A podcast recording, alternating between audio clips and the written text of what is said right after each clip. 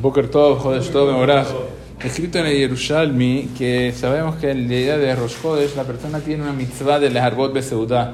El día de Rosh Chodesh no es obligación Meikara de comer pan, pero sí hay una obligación, como todos sabemos, de aumentar un poco en la ciudad. Normalmente los Medakdekim, dicen los Haranim en nombre de Shiurekan que normalmente las personas si comen una arepa, entonces en Rosh Chodesh comen dos arepas. Aumentan algo especial de Rosh. Para, eh, no es un chiste, en verdad es por el cabot de Rosh Chodesh Igual que algunos, eh, eh, hay ciertos tipos de cabot de los que se hacen el día, en la comida también hay learbot, algo especial para jueves. Dice un poco más el, eh, el en el que no solamente en Hol aplica esto, también en Shabbat.